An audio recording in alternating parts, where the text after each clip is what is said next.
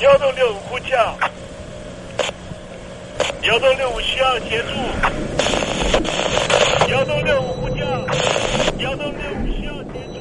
你在听吗？你在听吗？你在听吗？你在你在听吗？人生如航行，去与返，载满多少故事？你要睡上下铺吗？后面这个地方。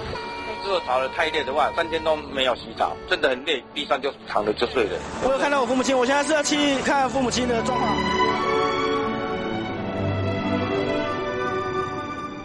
聆听故事湾，让每个故事找到属于自己的码头。我到了那儿以后，我们就往妈妈家去。我一到那边，就感觉我妈妈已经她能够活活下来都不容易。我知道，他没他没跟我讲，我也不敢问，好好苦。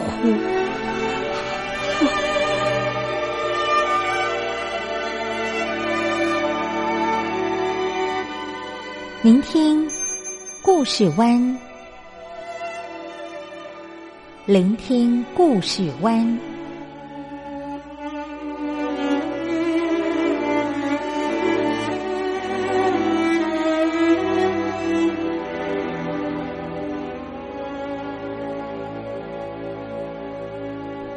故事总有一个停泊的港湾。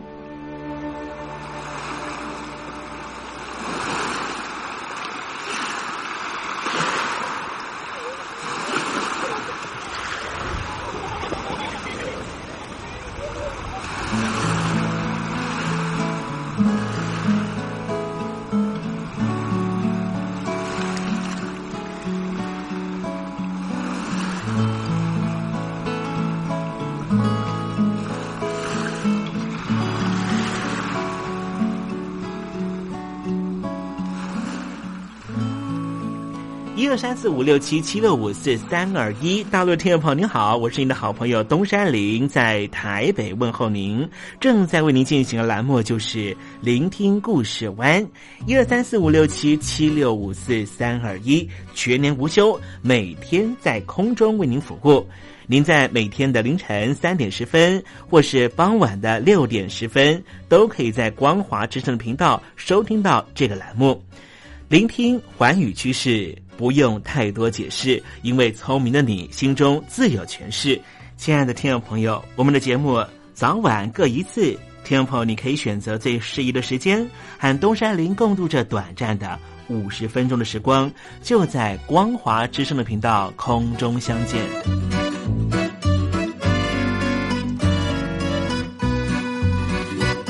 听众朋友，收听、聆听故事湾东山林的节目，到底能够听到什么样的内容呢？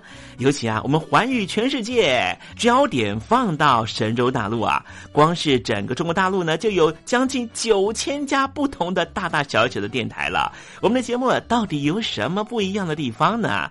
嗯，让东山林自吹自擂一下吧啊。宫中频道何其多，赵钱孙李挺能说。热点平地上直播，仔细听来差不多。直播室外领导多，你说他能怎么说？开场才说茶黑窝，碰上土狼不敢摸。主播低头翻翻稿，导播左右反复搓，想到孩子泪婆娑。好了好了，都别说，且听东山林怎么说。东山林不是红太狼，也不是那喜羊羊，亲亲海上一叶舟，才能自在自在说。客官呐、你拉把椅子随便坐，袒胸露背床上卧，怎么自在怎么做，就当这是自己家，自己家。睁大眼睛，show time！Hello，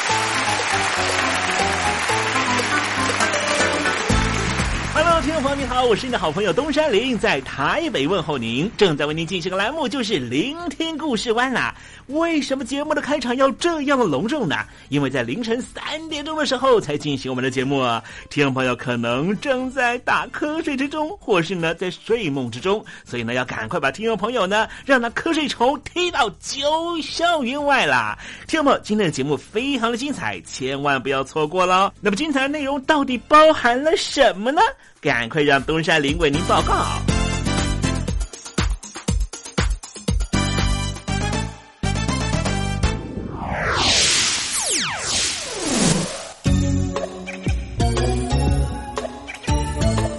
星期二，星期二，猴子肚子饿。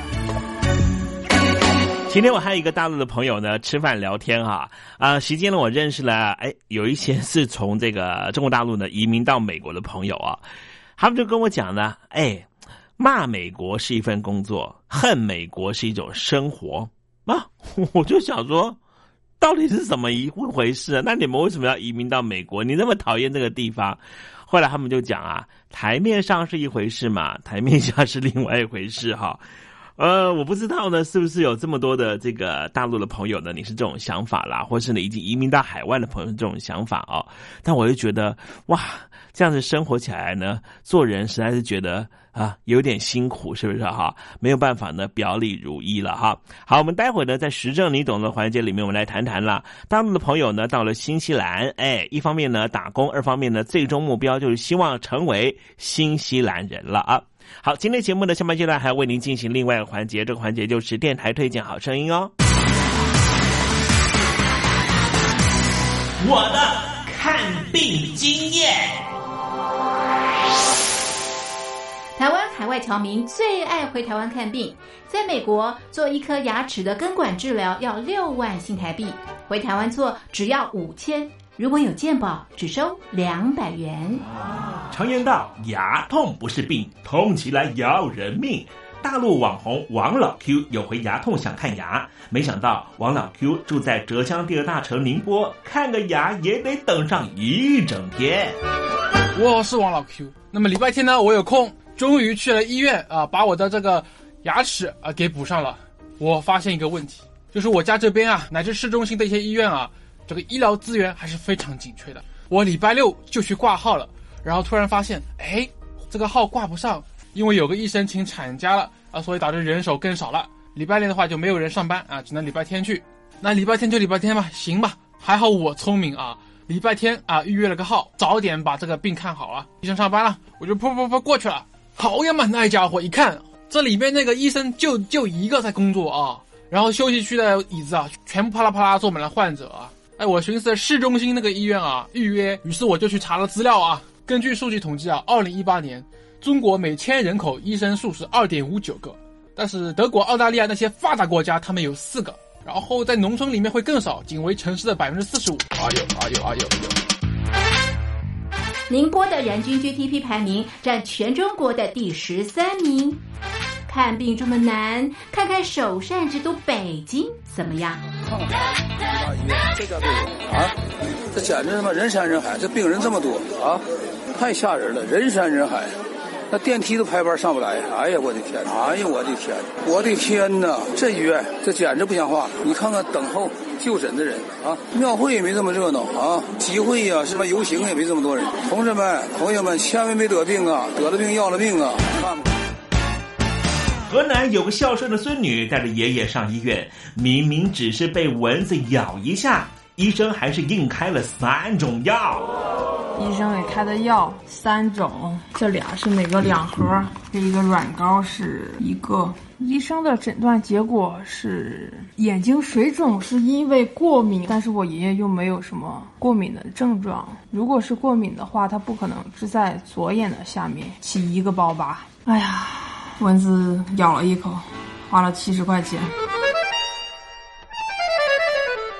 为什么乱开药？北京大学李林教授直指核心的说：“医院要创收，老百姓没病，开点药，小病当大病看，这一切都是为了钱。医院是要创收的，政府给特定的人群买单，所以大家都去啊，快大干快上的骗骗政府这笔钱。”你一切医疗费用是医生决定的。现在医生要创收，小病给你大治，所以就整出很多检查呀，很多吃药都是浪费掉了。如果医生你国家给他一个体面的收入，他没必要折腾你干嘛呀？你没必要你到医院去折腾干嘛呀？医生收入太低。那是因为四十年前邓小平主推的市场改革，政府削减了医院的补贴，医生被迫掉入这创收的陷阱里啊！北京中央不是说健康中国二零二零吗？领导人强调，人民健康是民族昌盛和国家富强的重要标志。怎么就一个新冠状肺炎病毒就击溃了医疗系统？自由记者陈秋实从武汉带来的第一手报道。大家好，我是陈秋实。如果你到医院，你明知道你就算到了医院，你也住不了院，你也做不了检测，那你还去医院干嘛？中国以前老说我们不要关心蛋糕分的均不均匀，我们先把蛋糕做大，再讨论怎么分蛋糕的问题。现在就是他妈蛋糕不够大，不够分呢。如果你是医生，有有一万几万人病人找你要做检测，要做鉴定，你手上只有一百个、几百个检测盒，你怎么分？所以就这东西不够用，很多病人就在家里面，就是。跑了五五六家医院，没法有检测盒，你就排吧。你排到这个检测盒，你才能确诊。你确诊了才能进医院。甚至我去的每一家医院都说床位不够，都说没有床位。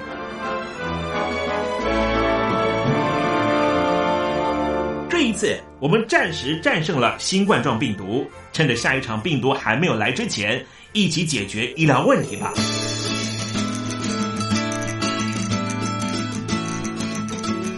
诉我你的看病经验。你信不信任医生的建议呢？买药和看病，你会先选哪一项？为什么有人不敢打疫苗？你相信家庭医生吗？来说说你理想的医病关系吧。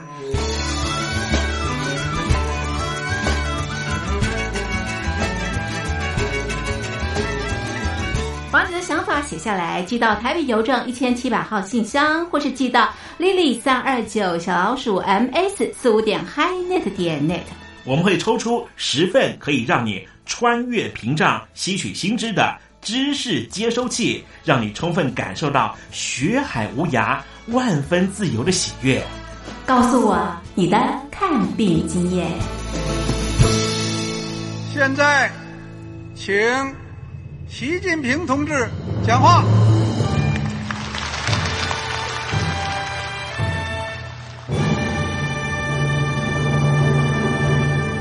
中国梦必须紧紧依靠人民来实现。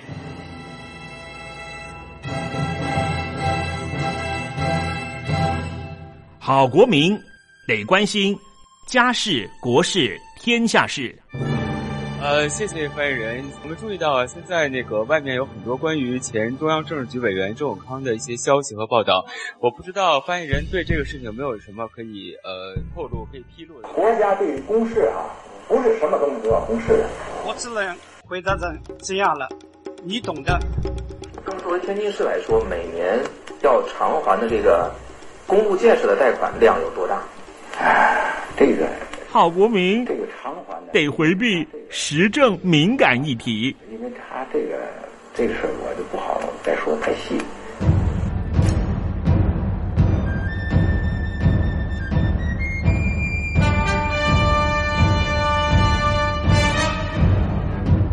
我们要坚持人民当家作主，坚持人民主体地位。任何官方不宜说太细。期望您体谅的话题，尽在时政，你懂的。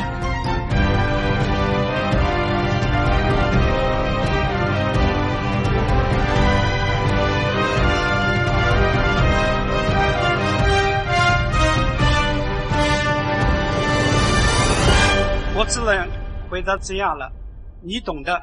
那些官方无法为您说太细的事情，就让东山林为您详细的说明白。天婆早上好，晚上好，正在为您进行的栏目就是聆听故事湾。此刻为您进行的环节就是时政，你懂的，一同关心焦点话题。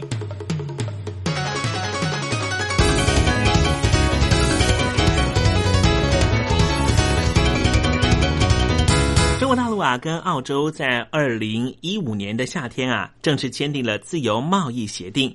其中一项啊，就是开放了打工度假，就是所谓的 Working Holiday。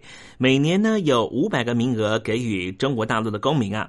消息一出啊，在社群网站上面啊，颇为热闹啊。很多的网民纷纷开始讨论呢，要如何申请，磨刀霍霍啊，要到澳洲体验生活，享受阳光、戏水、浮潜啊，或是大赚澳币。目前全球啊，呃，只有纽西兰实质开放打工度假，每年一千个名额给中国大陆籍的大陆朋友。不过也发现当中不少人呢，都转成学生签证或是工作签证，想要继续留在纽西兰。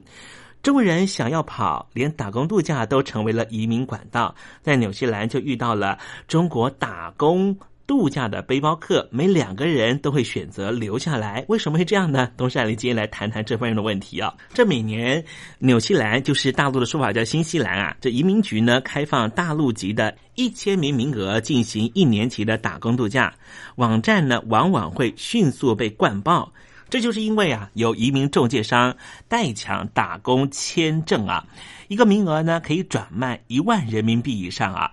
而中国大陆的朋友透过了缴交中介费用代抢打工度假的限额签证啊，在淘宝网上面现在已经出现了不少的成功交易啊。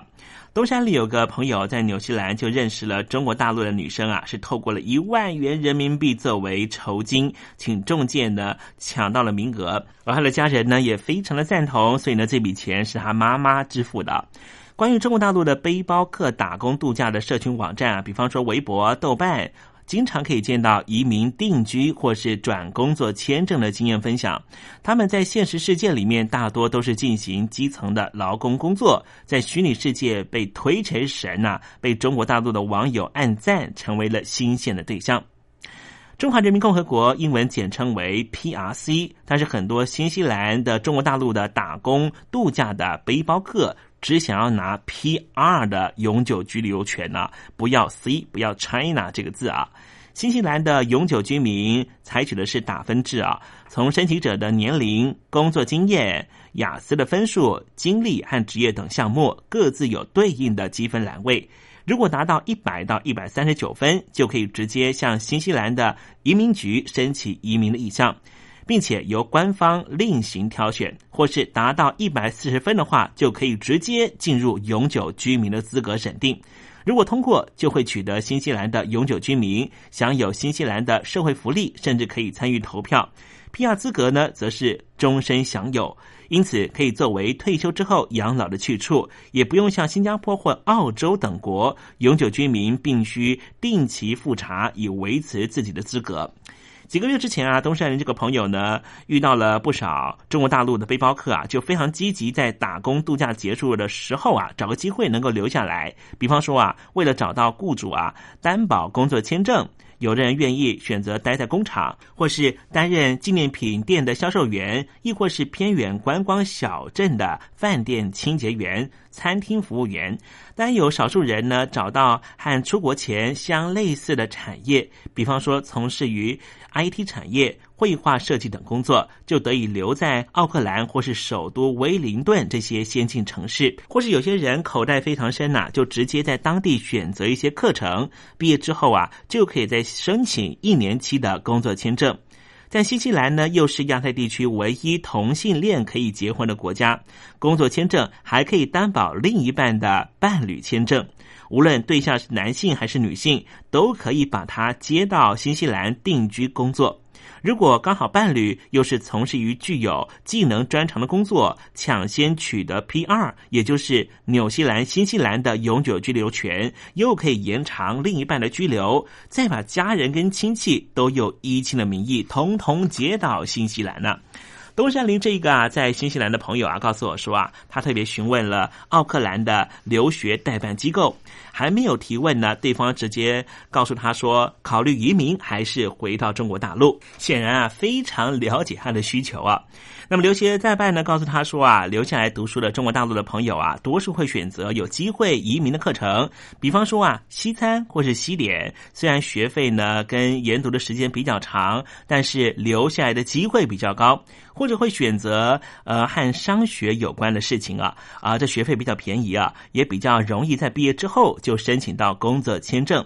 新西兰开设了不少一年制的文凭课程，也就成为居留在新西兰的背包客的目标。在圈里面呢，认为这些呢都叫做学店啊。每一个礼拜上课两到三天，整年的学费不需要一万澳币啊。折合这个人民币啊，大概是不到五万块人民币哈。剩下的时间你就可以完全去打工赚钱啊。那么如果你选择的是奥克兰大学这些公立院校的专业课程的话，必须要缴交非常高额的学杂费，加上呢学习的压力也比较大啊。当然，有些人可能会认为啊，这些找机会留下来的都是个别例子啊。对于打工度假之后留在新西兰的群体，可是呢，有一些中介顾问也提出了一些说明啊，说。每年都有很多的客户呢，都是呢中国大陆的打工度假变成学生签证或是工作签证。具体的统计数字呢，虽然没有很确切，但是呢，真的非常多人都选择这种途径留在纽西兰，留在新西兰。那么，透过和新西兰移民局的取得的官方资料也显示出啊，中国大陆的打工度假背包客选择继续留在新西兰的比例是超过了半数以上。那么东山林呢？透过这个在纽西兰的朋友啊，也认识了一名啊来自于华北的大陆朋友啊。他曾经在中国大陆的国有企业上班啊，薪资可以说不太低哦。可是他却选择呢去新西兰的奥克兰大学就读一年期的商业课程。他说呢，先希望能够呢取得新西兰的呃这个居留证啊，再回到中国大陆发展。他说有一天退休或是中国大陆发生动乱的时候啊，他就可以呢有一个逃亡的地方啊。那么有另外一个中国大陆的朋友也说了，大学毕业几年之后啊，都没有找到正式工作，只做过几份兼职的，就像很多年前一样，对于未来感到非常不确定，索性呢也报读了一年期的课程，给自己一个机会转成工作签证或是正式移民。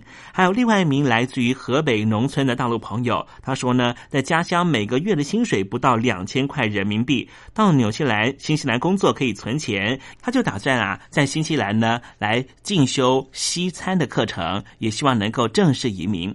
另外有一名啊，在中国大陆的一线城市的青年旅馆工作的大陆朋友啊，他说每个月的薪水啊只有两千块人民币啊，在大城市呢连糊口都成为问题啊。可是呢，到了纽西兰打工度假，特别呢选择较偏远的旅游小镇呢，三年之内啊，他就从旅社的清洁做到管理职，顺利的取得了新西兰的居留证。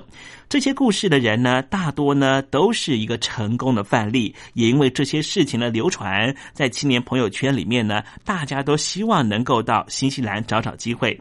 他们告诉东山林的朋友说啊，中国大陆的经济发展提供了很多机会，但是经济成果高度集中在少数的产业或少数职位，如果没有一定的裙带关系，或是进行投资炒房等等，一般民众的薪资仍旧比较低，即便从事薪水比较。高的产业，像是金融，高薪厚职呢，也只有少数人，并非产业内的每个人都是人人高薪啊。东山林这个呃纽西兰的朋友啊，就跟我讲说呢。啊，其实啊，大陆的朋友啊都说祖国好，祖国妙，但是为什么人人都会往外跑啊？中间的矛盾呢，就像北京的雾霾一样啊，让人看都看不清楚啊。实际上呢，台湾呢有一段时间呢，也有非常大量的移居海外的风潮啊。在那个时候呢，还没有解除戒严啊，还是呢政治比较保守，经济也还不是高度起飞的年代啊。所以呢，呃，有很多人都希望能够移民到海外。不过这些年呢，我们看到的情况是啊。大部分呢，当时移居到海外的人也通通呢回到了台湾，甚至呢放弃了外国的护照啊。理由是什么呢？就是呃年纪大以后啊，在台湾呢享受这个健保呢还是颇为重要的哈。那么新西兰的移民局呢就说啊，打工签证的申请人只要符合相关规定啊，就可以申请工作签证、学生签证，继续留在新西兰。在二零一三年，新西兰的移民局发布的报告也指出啊，新西兰的打工度假对于当地经济有正面效应。签证持有者消费是超过收入，也能够填补餐饮业或是农业的人力需求。新西兰曾经考虑打工度假对于本国就业市场的冲击，因此多数参与计划的国家都有限制人数或是工作长度，以确保签证主要目的是体验交流，而非对本地的劳动市场产生排挤。但是新西兰政府却没有预估，中国大陆的朋友到纽西兰打工度假，两个人就一个人会选择留下来。那么对于新西兰的正反面影响，确实持续存在着。当当然啦，外国也不是天堂啊。中国大陆的朋友呢，在移民地呢，呃，也不是那么讨人喜欢了。呃，在新西兰有很多大陆的移民，那么那些的移民项目呢，往往呢就会有一些比较激情的发展啊，弄到最后啊，当地政府呢就不得不专门针对于大陆的朋友做出移民的调整或移民限额，也渐渐的会变得不喜欢大陆移民。这些情况发生在很多地方，发生在澳洲，发生在美国，发生在英国，发生在很多很多的地方啊。可是为什么呢？这么多的国家对于这个大陆的移民呢，逐渐采取紧缩的政策，但是还是有这么多的大陆朋友急着要走呢？不是说中国人是越来越感到骄傲啊？尤其啊，央视的那些电视台里面，不是也把中国描绘成人人都是安居乐业，把国外形容成多灾多难啊？人民是怨声四起。但是呢，就连令人敬仰的主播柴静啊，这公知女神都大老远去美国生孩子以后。后呢，可以正式依亲成为美国人，所以我们想到啊，那些 CCTV 啊，官媒讲的话，呃，到底是真的还是假的？不管那些话是真的还是假的，但是我想老百姓呢所想的非常单纯，只是希望能够过上一个有尊严、有保障的生活而已啊！人生在世求的是什么呢？不过就是一个宜居的生活环境嘛，或是适合自己的生存发展的一个环境，追求人权受到尊重，对于未来有所保障。一句话呢，就是呢，啊，大家关注的还是自己的民生，超过那一切的面子工程啊！大陆呢抢着移民的原因呢，主要呢可能有几点了。比方说呢，为着孩子提供更完善的教育，为自己找到一个更宜居的生活环境，有更完善的社会保障，或是更加轻松的生活节奏，亦或是更为幸福的生活步调啊，或是有一个更符合人们意愿的价值理念，而让生命不是只是生存而已。所以啊，如果呢你真的有自由意愿可以选择国籍的时候啊，是不是会挑一个性价比比较？高的一个国家，而在中国大陆呢，境内越演越烈的食安危机啦、环境污染的事故啦，或通货膨胀啊，也让很多的大陆朋友忧心忡忡啊。这些握有监督大权的官员呐，口头上都喊着全心全意的为人民服务，但实际行动是什么呢？似乎是全心全意的为人民币服务啊。当人民公仆变成了把人民变成仆人的时候，当这些情况变成了与民争利、欺压弱势的时候。我们还怎么会想要呢？继续待到这样的一个国度呢？中国大陆的老百姓呢，愿景呢是什么呢？当然希望呢有尊严、有自由，也能够呢享受国家所提供的服务啊。东山里有个大陆朋友就跟我讲啊，他说小时候呢在教科书里面啊总是说啊，资本家是万恶的，是剥削劳动者的，榨取员工的剩余价值。可是他说，现在看在中国大陆的各行各业，哪个老板不是这样？不是对着员工榨取、剥夺，都是赤裸裸进行的，完全没有任何的顾忌。似乎二十一世纪的中国啊，就变成了这般的负面教材的景象啊。当我这个朋友跟我讲的时候，我也真的不知道该怎么说了哈。呃，可能为了这个各种消除贫富差距哈，各个国家啦，包含台湾啦、中国大陆呢，大家都在努力啊。可是呢，有个网友就说啊，好像在台湾哦，就看到企业的年终奖金啦、利利润哈，一定会分一部分呢，让员工来分红。好像呢，在大陆呢就没有看到呢，企业老板呢会做这样的一个呃分享利润的举动啊。而且啊，在中国大陆呢，众所皆知的。能够赚钱的都是那些被啊这个党国大佬长子们所掌控的一些企业，民资根本进不去。民营企业呢，利润很微薄，钱也不好赚。想要赚得多，就必须要政治上的庇佑，将政治资源转化成为经济资源。比如说，国企，特别是其中的央企，都是受到政府控制、垄断盈利的，所以良心呢，通通比墨汁还黑。都是暴利。所以啊，你要不就进到这样的企业，要不的话呢，只能够处于人家吃肉你喝汤的境况。前一阵子啊，在网络上有个帖子哈，引起大家的讨论啊。这是一名呢移民到美国的大陆朋友啊，在网络上留言啊，引起好大的回响啊。他说啊，民主不是最好的，但是最起码他往一条更好的路前进着。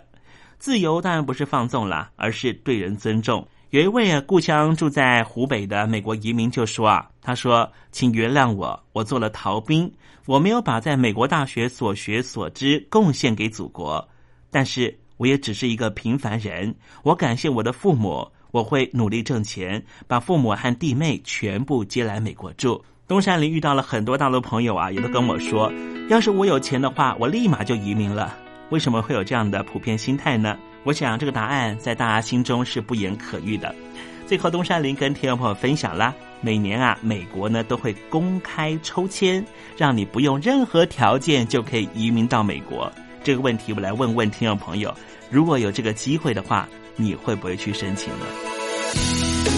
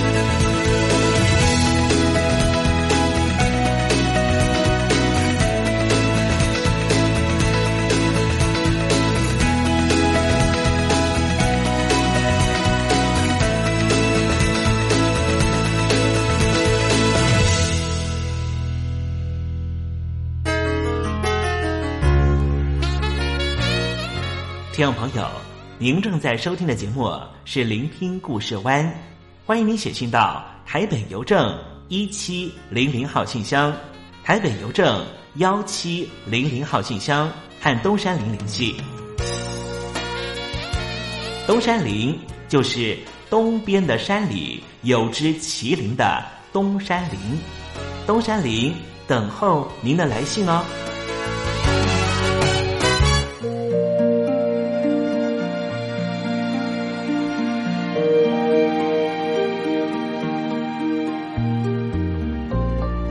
活当中总有许多令人难忘的好声音。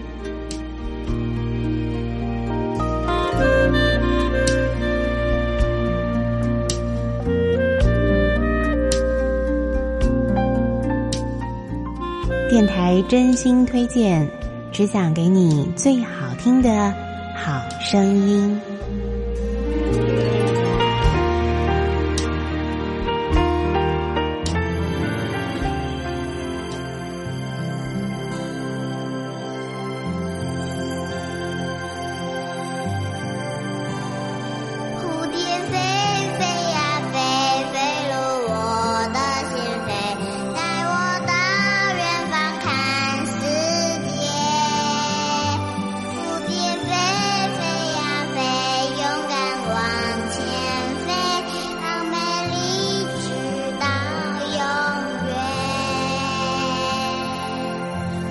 Hello，朋友好，我是 Nico。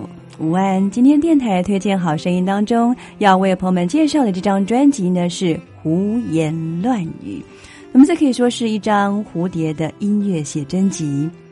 感觉上音乐启动了花仙子美丽的翅膀，而且绣着曼妙的舞姿，同时蝴蝶好像飞舞在花丛里面。不但整张专辑里面有表现出梁祝化身为成双成对的蝴蝶，蝴蝶也成了庄周梦里的最佳女主角。而整张专辑当中是由同志的声音带领我们走进蝴蝶的世界，同时你也可以欣赏到大小提琴诠释了蝴蝶生态的知性，而且由二胡以及琵琶表现了庄子梦境的感性。那么，首先我们带给大家的这首名称呢，叫做《理想国》，感觉是不是相当的熟悉？当您听到的时候，就好像在微风当中哦。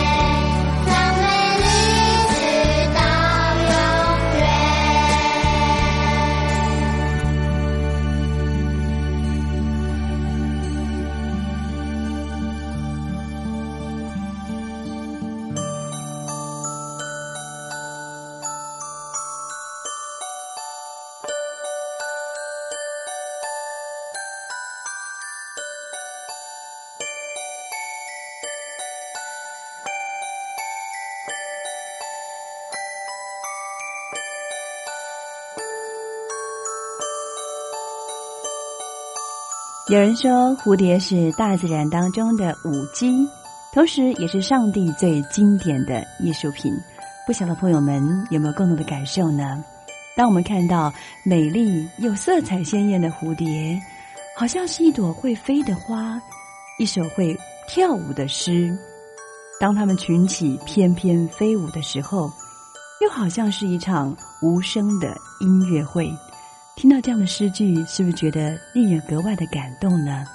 当朋友们在家里欣赏这张胡言乱语的专辑当中呢，您会发现自己就好像啊，置身在自然里面。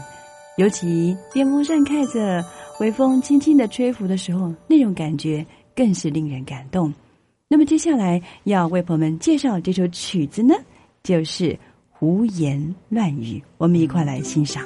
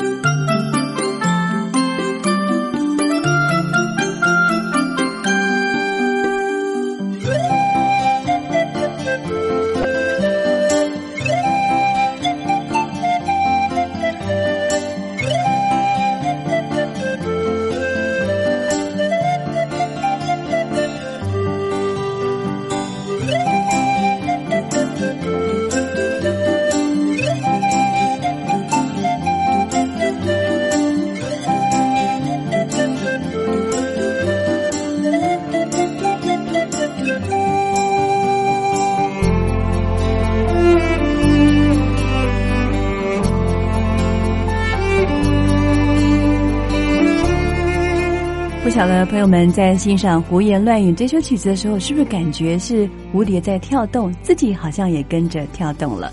其实欣赏音乐最大的好处，除了听觉的感受之外，同时还享受那种视觉的想象，是不是觉得很棒呢？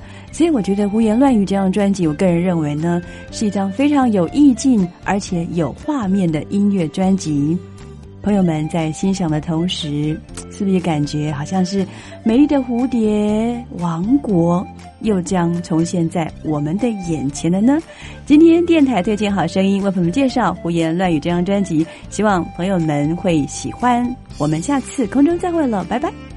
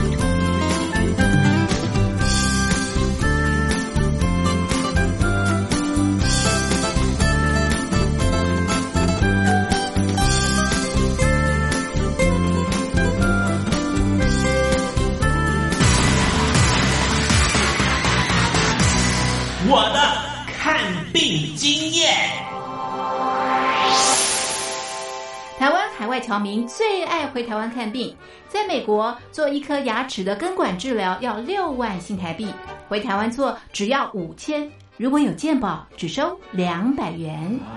常言道，牙痛不是病，痛起来要人命。大陆网红王老 Q 有回牙痛想看牙，没想到王老 Q 住在浙江第二大城宁波，看个牙也得等上一整天。我是王老 Q，那么礼拜天呢，我有空。终于去了医院啊，把我的这个牙齿啊给补上了。我发现一个问题，就是我家这边啊，乃至市中心的一些医院啊，这个医疗资源还是非常紧缺的。我礼拜六就去挂号了，然后突然发现，哎，这个号挂不上，因为有个医生请产假了啊，所以导致人手更少了。礼拜六的话就没有人上班啊，只能礼拜天去。那礼拜天就礼拜天吧，行吧。还好我聪明啊，礼拜天啊预约了个号，早点把这个病看好了。医生上班了，我就噗噗噗过去了。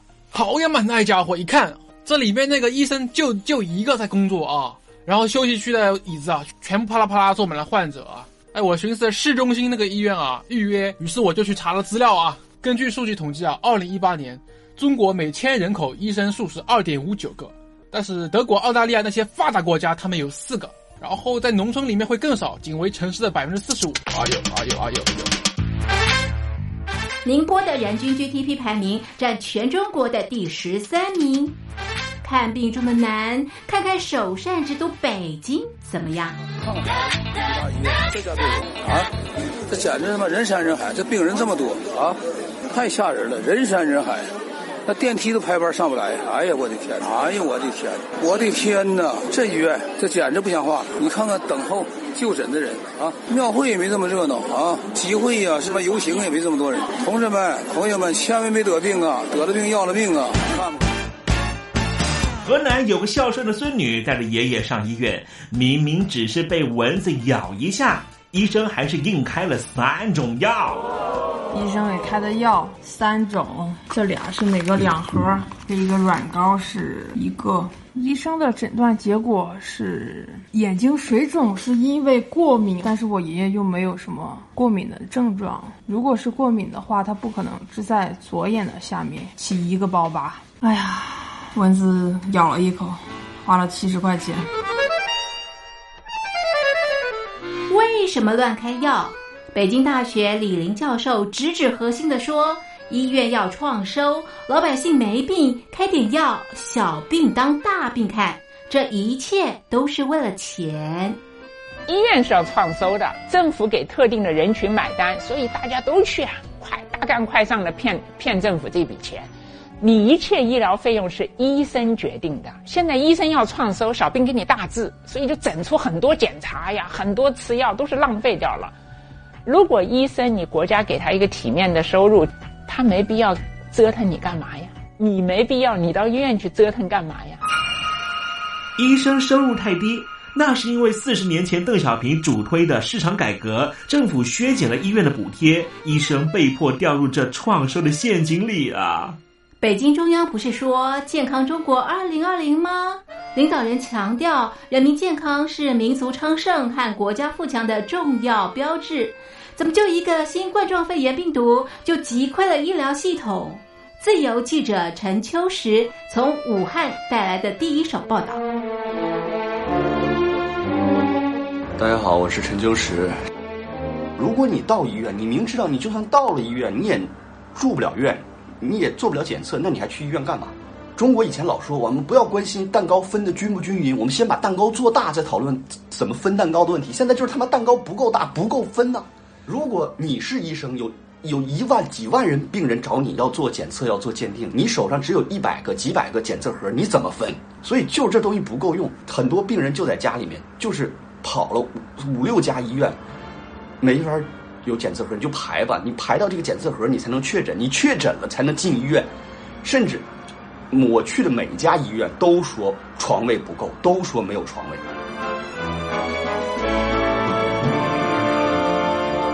这一次我们暂时战胜了新冠状病毒，趁着下一场病毒还没有来之前，一起解决医疗问题吧。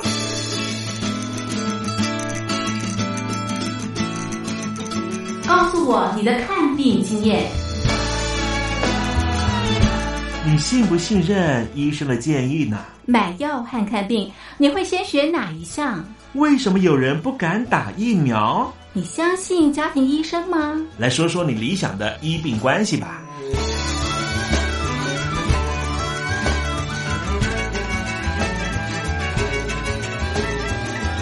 把你的想法写下来，寄到台北邮政一千七百号信箱，或是寄到 lily 三二九小老鼠 ms 四五点 highnet 点 net。我们会抽出十份可以让你穿越屏障、吸取新知的知识接收器，让你充分感受到学海无涯、万分自由的喜悦。告诉我你的看病经验。